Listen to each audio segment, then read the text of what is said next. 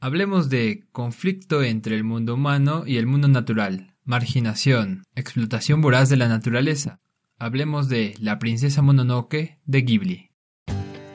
Bienvenidos a Diáquefo, Filosofía y Anime, el día que reencarné como filósofo.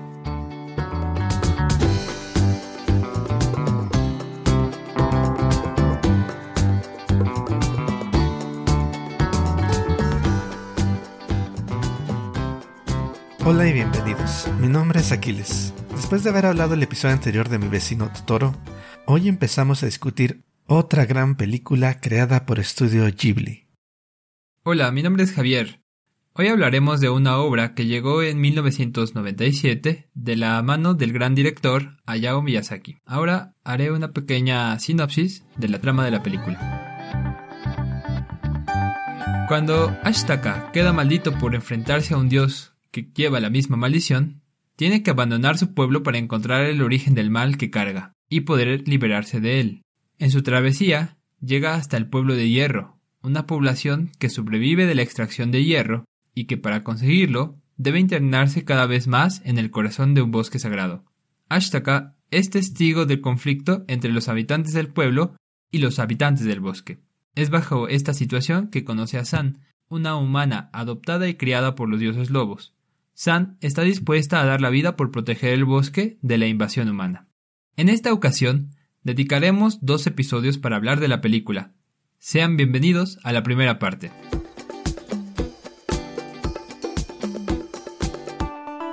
Muy bien, pues mi estimado Aquiles, tengo una pregunta para ti. ¿Te gusta la princesa Mononoke?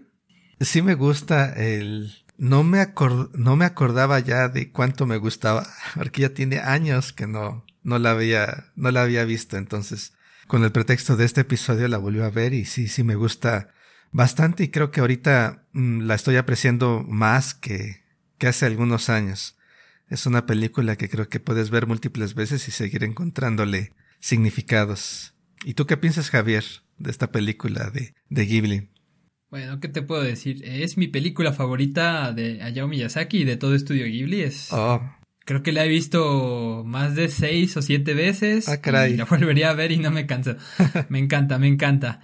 Eh, pues bueno, es que tiene muchísimas cosas interesantes, ya lo decías tú, ¿no? La puedes ver y encontrar nuevos detalles, nuevas interpretaciones y, y justamente da mucho para qué pensar y mucho para qué hablar. Así es.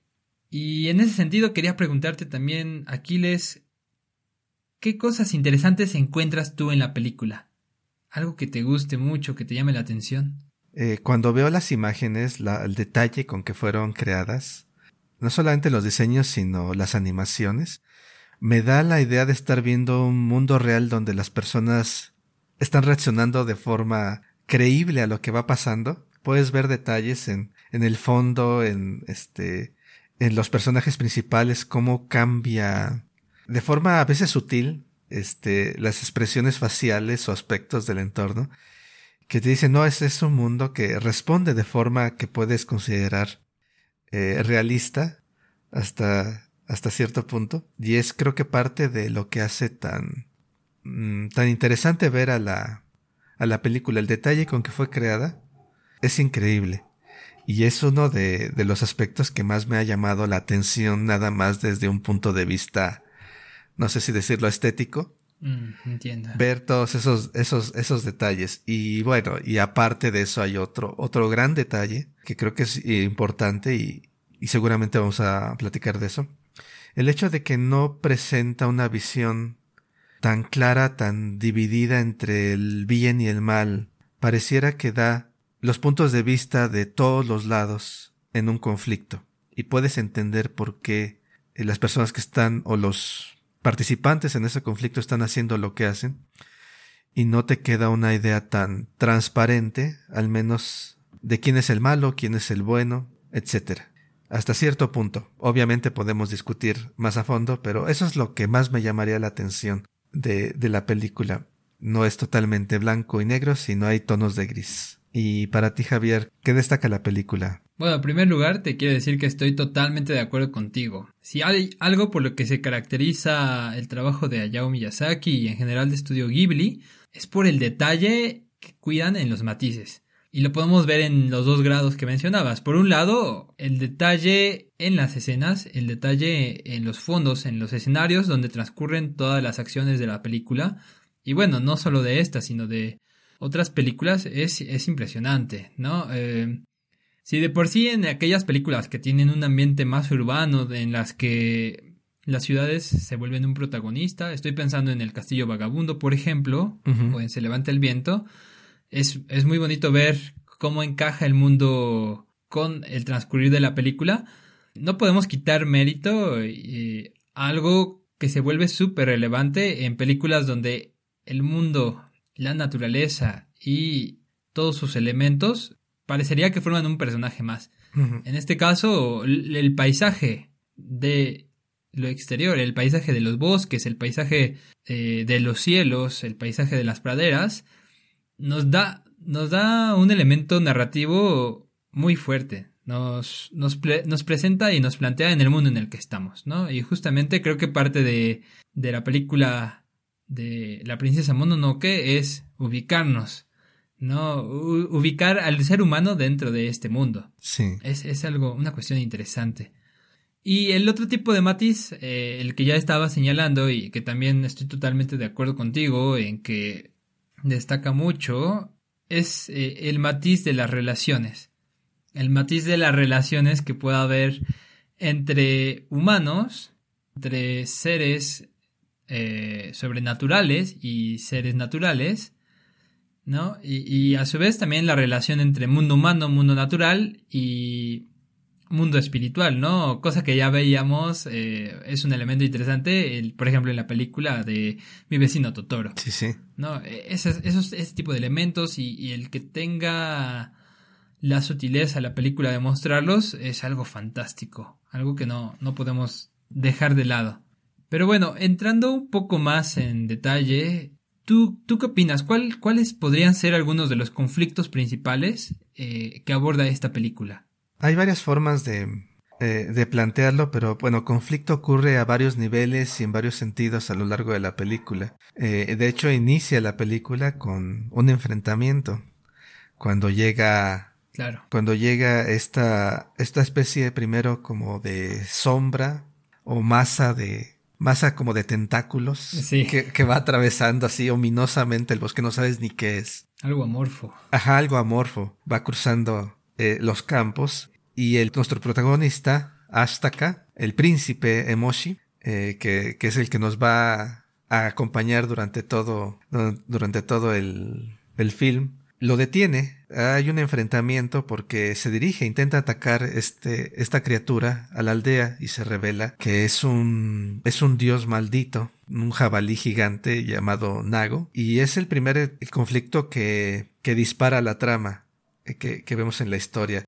Eh, la naturaleza contra la humanidad. El ser natural, el ser espiritual, hasta cierto punto, transformado claro. por el enojo, transformado por el odio, ataca, ataca a los seres humanos. Y, y, de nuevo lo observamos más adelante cuando vemos, nos encontramos con conflicto entre humanos contra humanos, samuráis persiguiendo eh, a aldeanos, y luego más adelante cuando llegamos, ya hablaremos de esto en detalle, el pueblo de hierro contra el bosque, donde el ser humano está tratando, los seres humanos están tratando de extraer recursos y, y para ello peleando contra, contra la naturaleza, en donde aquí se ve el movimiento opuesto, la humanidad avanzando contra la naturaleza. Y es algo que va a estar presente durante toda la, toda la película, humanos contra humanos, humanos contra naturaleza, naturaleza contra humanidad. Creo que tratando de resolver estas diferencias o no hablando, no, no, me refiero aquí a resolverlas en el sentido pacífico, sino de resolución, de que hay un desenlace, es lo que guía mucho de este, de la trama. Y parte creo que en la que se centra la película está en entender la naturaleza de este conflicto. Es más que decirnos cómo, nos dice en qué consiste el conflicto.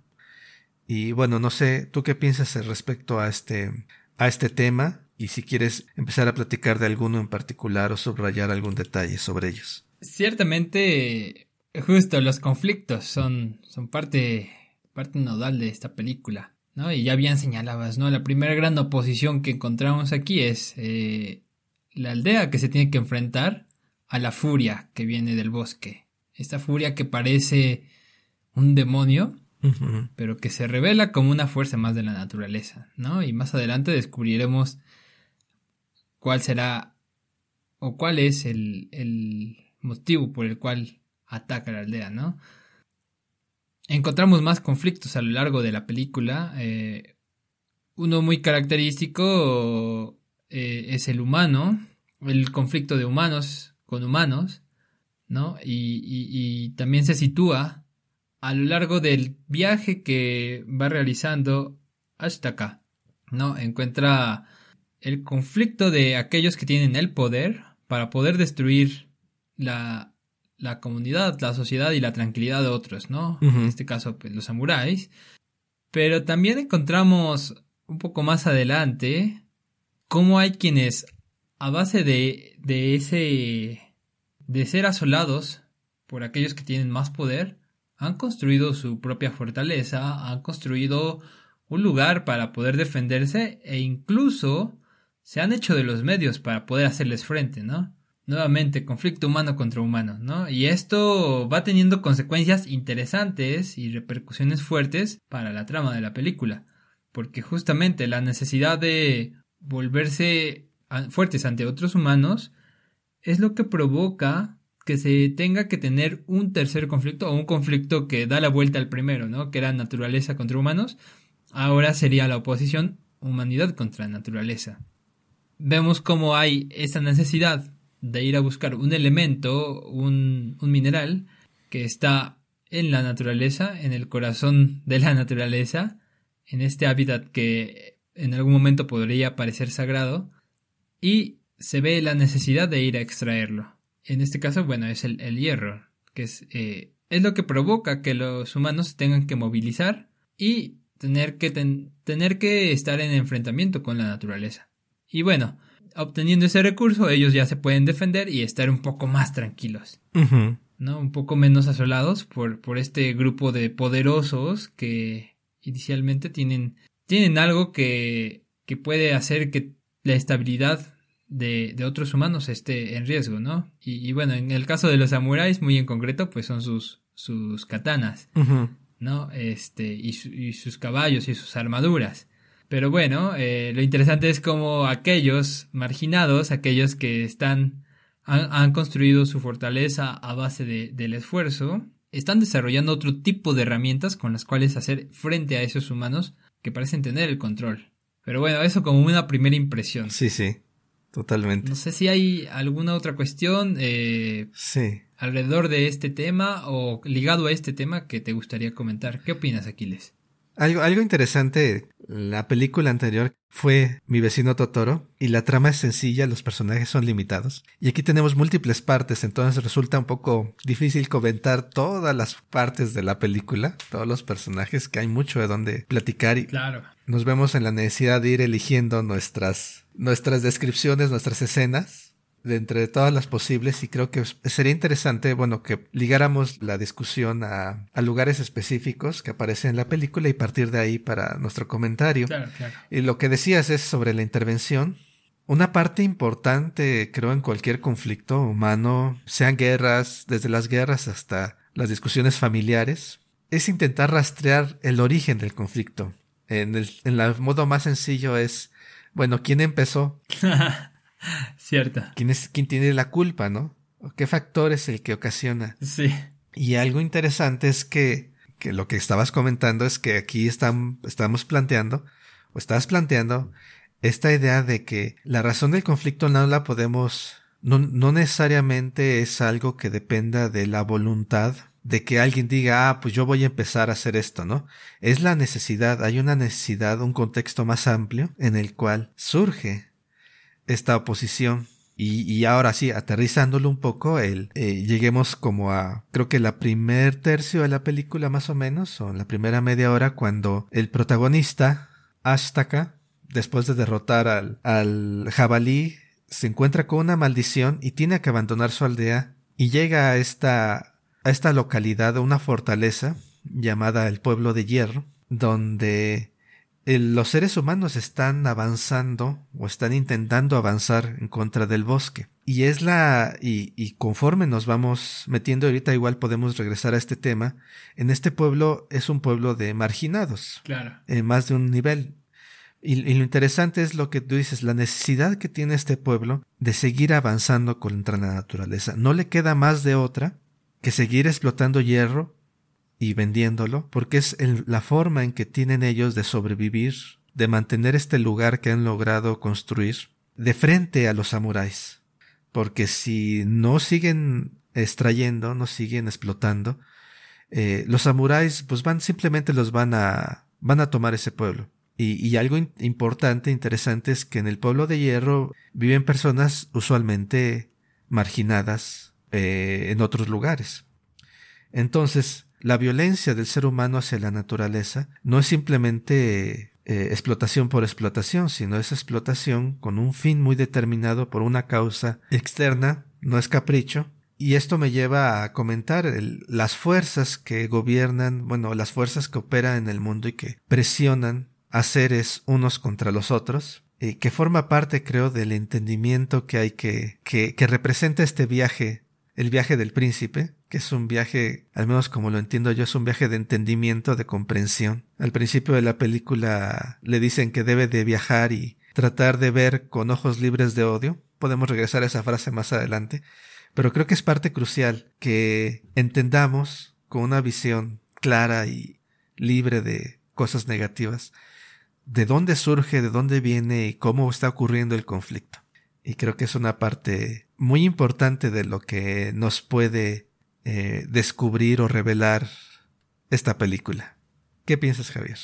Sí, totalmente de acuerdo. Creo que parte de, las, de la misión, o bueno, sí, justo la misión de, de Ashtaka sería esa, ¿no? Eh, tratar de entender el origen, el origen de la maldición, el origen de el ataque del jabalí, el origen de aquello que pone en riesgo la tranquilidad de su comunidad. Lo que parece ser interesante es que a lo largo de ese viaje nuestro personaje se encuentra que en el mundo aparecen múltiples tragedias, ¿no? Que el sufrimiento parece ser una constante que permanece ahí. Él sufre porque tiene su maldición, otros poblados sufren porque hay una guerra, hay, hay una destrucción de unos sobre otros, hay un conflicto entre, bueno, ya lo señalábamos, entre los pobladores de la ciudad de hierro y los samuráis y a su vez ellos llevan un conflicto con los seres del bosque, ¿no? Con, con aquellos que están buscando proteger su lugar,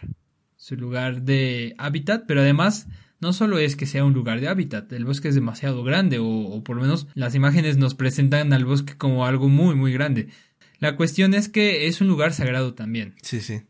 Y, y, bueno, al, perpetrar los seres humanos en este lugar sagrado, esto evoca una forma de tragedia también. Una tragedia para, para aquellos que habitan el bosque, para aquellos que respetan lo sagrado.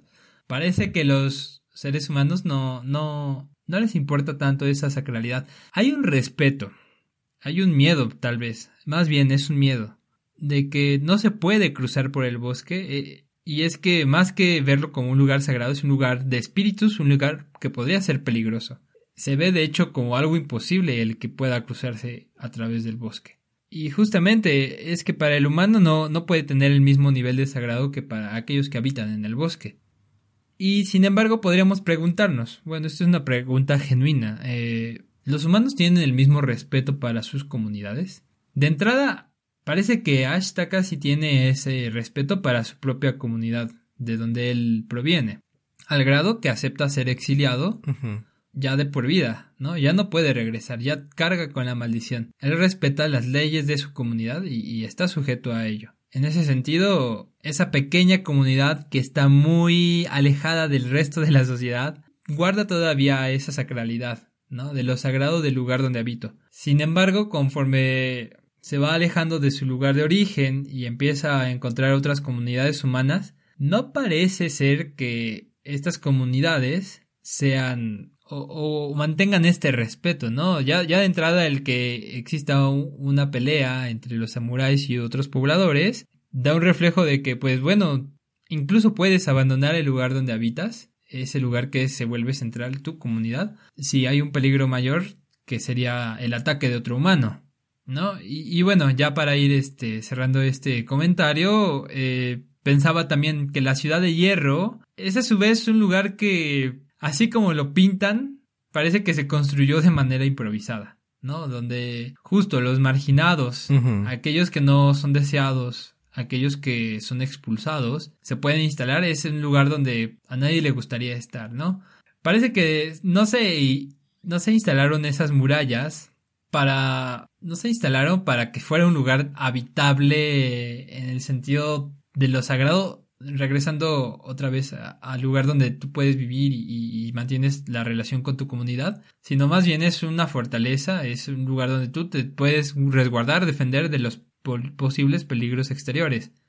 Y además eh, es un lugar que está muy cerca de, del bosque, ese, ese lugar que también provoca miedo en los humanos. ¿No? Entonces, bueno, es interesante ver esas connotaciones que nos trae la película. Bueno, primero voy a ir hacia atrás sobre tus comentarios. La ciudad de Hierro, el pueblo de Hierro, es un lugar particular dentro de, la dentro de la geografía de la película porque es un lugar que está en conflicto con el resto del mundo en general, con la naturaleza y con los seres humanos. Es un lugar donde sus habitantes están agudamente conscientes de lo frágil que es su posición ya sea por su experiencia entre los seres humanos o por su experiencia frente a los dioses del bosque. Eh, y, esa, y esa particularidad de hallarse en conflicto con el resto se refleja en su misma, eh, en lo que podríamos llamar en su arquitectura, un lugar cerrado, con puertas enormes que se necesitan diez hombres para abrirlas, llenas de picos para evitar que salten eh, los lobos gigantes sobre las murallas, eh, todo un diseño de protección, de hostilidad, más bien de respuesta hacia una hostilidad por parte de, lo exterior. Es una imagen muy eh, intensa acerca de el tipo de vida que, están llevando ahí y a pesar de eso quieren protegerlo. Podríamos pensar quizás no quieran llegar a estar ahí, pero el no quieren creo que se aplica a personas que que no tienen las limitaciones que estas personas han vivido, ¿no? Claro. Y, y, creo que podemos, podemos regresar a eso, pero también ese sentido de lucha por la supervivencia o lucha por, por mantenerse, por mantener ese lugar que se han construido, se refleja en el carácter de la líder del pueblo, la gobernante, quizás le podríamos decir, hmm. Eboshi, que es una persona extremadamente pragmática. Eh, no está ella interesada en, en consideraciones de tipo eh, moral, en descubrir la verdad, cuando llega y le, le, dice hasta acá, lo interroga porque llega a la aldea, llega al pueblo, le dice, bueno, ¿qué es, ¿cuál es tu objetivo acá? Y, le responde el príncipe que, el príncipe expulsado, le dice que es para, para ver con ojos libres de odio. Y ahorita quiero hacer una nota sobre esa frase, pero ella se empieza a reír porque no es este, no es en absoluto lo que ella está pensando lo que a ella le preocupa. A ella le preocupan espías de los samuráis o espías del bosque de sus enemigos. Son enemigos de tipo práctico. El tipo de, de interés que tiene Astaka es totalmente ajeno en lo que ella está interesada o a sus expectativas. Mm. Y, eh, y, su pragmatismo se revela cuando eh, los atacan los lobos en, en una caravana y decide abandonar a los que cayeron por la ladera. Simplemente decide los vamos a dejar atrás, yo voy a proteger a los vivos. Y, eh, y ese, ese, porque no hay espacio en esa lucha por la supervivencia para estarse preocupando por, ¿cómo podría decirse? Aspectos, no sé si llamarlo teóricos o más bien morales, contemplativos, porque su, su vida está orientada a la acción, es, es práctico, lo que necesitamos hacer aquí ahora, este, lo vamos a hacer mm. para sobrevivir. Entiendo, entiendo. Y, quiero retomar un poco la frase con la que inicia también la película. Bueno, inicia la, la trama cuando Ashtaka es expulsado de la aldea debido a que su brazo está maldito. la, la anciana que utiliza unas piedras para adivinar qué es lo que debe de hacer o puede hacer, le dice que debe de ir, su, si, si tiene esperanza o si hay esperanza para, para que se cure, eh, le dice que debe de ir a, a ver ese mal y la traducción dice con ojos libres de odio. Afortunadamente, en, Netflix, eh, quienes tengan oportunidad de ver la película ahí, eh, le puedes poner los subtítulos en japonés. Y esta traducción de ver con los ojos libres de odio es bastante adecuada, creo yo, pero es interesante considerar las palabras originales. En el original japonés, la, la frase que utilizan para que traducen como ver con ojos libres de odio, eh, dice más bien aprender o comprender con ojos, eh, con ojos claros mm. o con ojos libres de, libres de desesperación, con ojos eh, libres de turbulencia. Ah, es literalmente en japonés es kumorinaki manako de seidame.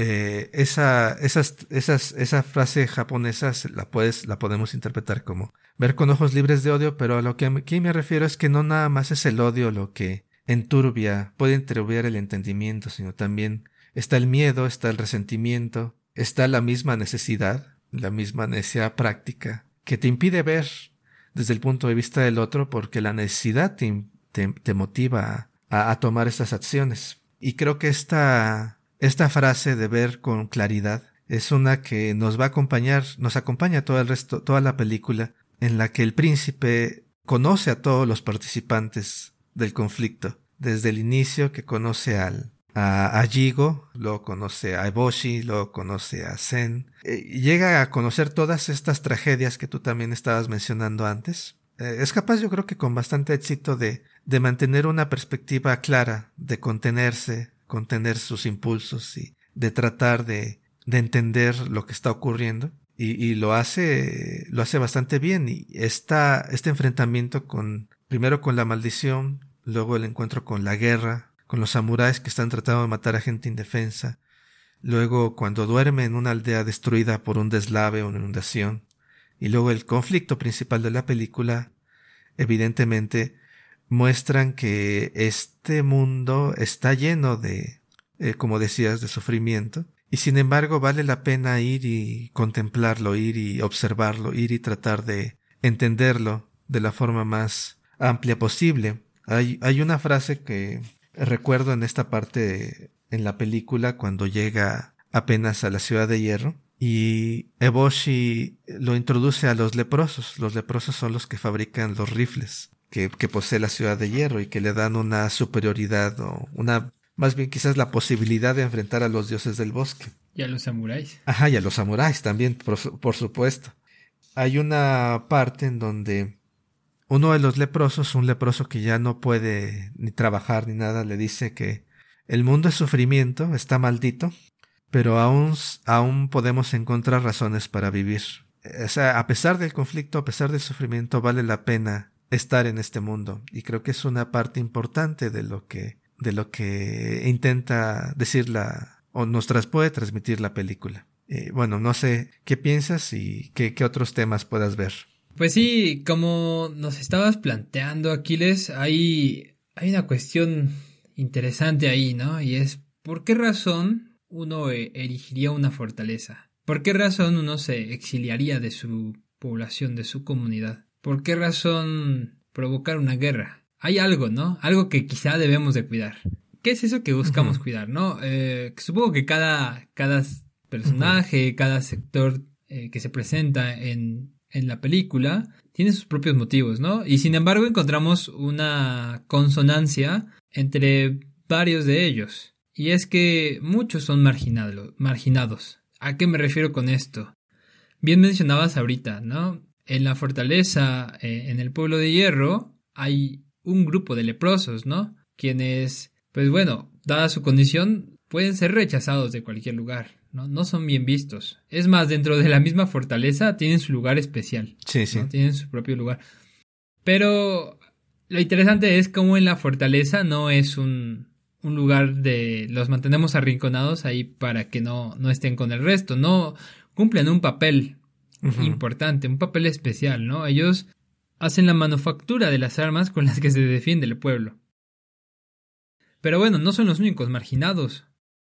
Se menciona, cuando te están presentando los personajes de este pueblo, que las mujeres, eh, muchas trabajaban en burdeles, y ellas prefieren estar desgastándose al calor de los hornos y poder estar un poco más libres y tranquilas que seguir en la vida del burdel, ¿no? Es otra, otra forma de marginación. Y a su vez la fortaleza misma, eh, como lo mencionaba, ¿no? Parece ser un lugar donde solo envían eh, o, se, se, establecen casi de una manera improvisada. Bueno, esa es una interpretación, una percepción que yo tengo. Se van a un lugar bastante alejado, eh, un lugar que quizá otros humanos no querrían habitar, que es al lado del bosque, que parece ser un lugar peligroso, y ahí se, se establecen y se alzan, ¿no? Y hacen su, su lugar de protección. Y, bueno, eh, para mencionar otros casos de marginalidad en la película, eh, el pueblo de donde proviene el príncipe, de donde proviene Ashtaka, también parece ser un pueblo marginal en el sentido de que están aislados. Un pueblo que realmente no tiene contacto con otras comunidades humanas. Incluso en algún momento de la película sale el comentario de que parece que ese pueblo es parte de una leyenda, ¿no? De no se sabe desde hace muchísimo tiempo acerca de esa población, ¿no? Están resguardados, su, su forma de resguardarse es el aislamiento de otras comunidades, ¿no? Es una comunidad que se volvió marginal por no, no mantener un contacto con otras. Y bueno, eso también es una marginalidad interesante. Y una más que voy a mencionar, igual también para saber tu comentario, es el caso de Ashtaka, quien es eh, en sí mismo un marginado, ¿no? Él, en el propósito de defender a su población, en el propósito de evitar el mal para los suyos, termina maldito. Termina con una maldición con la cual va a cargar. Y, él es muy consciente de lo que viene. No va a poder mantenerse en su comunidad porque eso podría traer una serie de problemas graves para su comunidad. En ese sentido, acepta lo que es de suyo, más bien lo que es parte de las leyes de su comunidad y, pues se tiene que ir. Se tiene que ir exiliado y ya nunca va a poder regresar, ¿no? Y, bueno, aunque no lo tratan de ninguna manera como despectivamente, ni, ni lo odian, ni le tienen repudio, eh, es parte de las reglas y él, y él la acepta solemnemente, ¿no? Y, y, por eso anda errante, ¿no? Y durante toda la película lo vemos así, como un, un sujeto errante que está marginado. Y la cuestión es que donde él se para suceden cosas trágicas, suceden su maldición trae problemas. Una referencia rápida es estando presenciando el, conflicto con los samuráis, termina matando a algunos de ellos de una manera muy violenta. Quizá él, no tenía la intención de eliminarlos tan violentamente, pero bueno, ahora carga con la maldición y tiene que vivir con ello. Por lo tanto, no se puede asentar en, en algún lugar de una manera tan plácida o, no podría volver a buscar una comunidad, ¿no? E, él justo está al margen de, esta posibilidad. Pero bueno, eh, algunas partes son interpretaciones mías, otras son referencias a, escenas de la película. Me gustaría saber eh, qué opinas tú, Aquiles, al respecto de esta cuestión de la marginalidad, que es bastante interesante. Hay, un aspecto interesante de, más general quizás, del que hablabas, mencionabas este, un poco, Javier, cuando hablamos de cómo vemos a a Ashtaka y al pueblo de Mishi, su, su pueblo original, como algo aparte de, del resto de la humanidad, algo, algo que se ha separado, no sé si accidental o voluntariamente, pero parece que es deliberado por la misma actitud de Ashtaka. Él, no habla de dónde viene eh, en general y lo que no habla en detalle de dónde viene. Y esta, y esta, este, este aislamiento es algo que de alguna forma lo mantiene en conexión con la naturaleza. Está como si la separación, si tratáramos de pensar quién se separó de quién, pareciera que el resto de la humanidad o el resto de los pueblos se separaron de la naturaleza e, y se apartaron y hasta acá el pueblo de Mishi es un pueblo que supone desaparecido hace 500 años, por ahí alguien menciona. Entonces como un remanente de la antigüedad. En ese sentido, acá y los dioses antiguos son remanentes de un pasado eh, al cual la humanidad y la tecnología se están oponiendo. Eh, entonces, eh, el hecho de que Astaka puede cruzar el bosque seguro donde ningún hombre ha sobrevivido es una muestra de, de cómo su apartamiento de la humanidad actual es lo que está relacionado con esta conexión que mantiene con la naturaleza que le permite sobrevivir a este bosque tan peligroso. y quizás también sobrevivir al resto de sus experiencias. Y ahí en ese aspecto tan general, tan amplio, eh, eh, surge una idea quizás la humanidad se ha marginado a sí misma o ha sido marginada, lo podemos ver de las dos formas, del resto de la naturaleza. La humanidad en general. Podría ser una pregunta o algo que nos plantea la película que podemos leer en ella, en, el sentido de que somos marginados también. Eh, si lo pensamos en términos, luego nos preguntamos, mm. ¿cómo está el tema de los extraterrestres? Dice, ¿dónde están todos? Estamos solos en el universo. Nos concebimos como seres solitarios. No tenemos con quién hablar. Eh, y bueno, y estamos rodeados por todos lados de otros seres, eh, pero sin embargo nos sentimos solos, no nos pensamos solos. Claro. Y ya de ahí esa marginación, esa separación, sea real o imaginaria, nos lleva a establecer medidas para sobrevivir eh, a la necesidad que impone este aislamiento. Que bueno, ya llevándolo a lo que tú comentabas, el, el, lo que la historia de la película nos cuenta en particular, es este el lugar que se construye este fragmento de la humanidad que es el pueblo de hierro, en un espacio, en un entorno en el cual están rodeados totalmente por fuerzas hostiles. Y no puedes menos que aceptar que, dada esa situación, no queda otra más que luchar y oponerse con todas sus fuerzas. De la marginación eh, surge este movimiento expansivo eh, hacia afuera para obtener poder, y esta parte de la marginación me hace pensar sobre este otro tema, ¿no? De que sale del resentimiento, del odio, del miedo, que se originan, tienen mucha, una, una relación muy estrecha con la marginación. ¿Has vivido marginación o has sobrevivido marginación o, gente en general? No quieres vivir así. Y, y si hay un espacio en el cual esa marginación, esa separación eh, puede ser superada, un lugar propio donde puedas habitar, pues lo vas a defender. Eh, y no necesariamente por resentimiento, porque en ese momento sientes resentimiento, sino porque no quieres volver a, esa situación en la que estás aparte, estás este, limitado, controlado, explotado por otros. Y creo que sí, hay, hay, hay, hay más todavía en, este aspecto de la marginación, porque hasta un pensamiento cínico puede decir, puede argumentar que Eboshi en su pragmatismo busca marginados para obtener su lealtad, para controlar ella como mujer, para ella como mujer tener un lugar claro. sobre el cual pueda dominar y, expandirse. Eh, creo que el personaje es lo suficientemente ambiguo. Puedes, eh, puedes leerlo de las dos formas, como interpretarlo de las dos formas como un personaje heroico que lucha contra la injusticia y como también como alguien gobernado por ambición por ahí dicen quiere conquistar el mundo, que, busca estrategias de tal forma de asegurarse ventajas contra sus adversarios y, dominarlos. Y pues bueno, creo que este es un buen punto para detenernos, Javier. No sé qué pienses.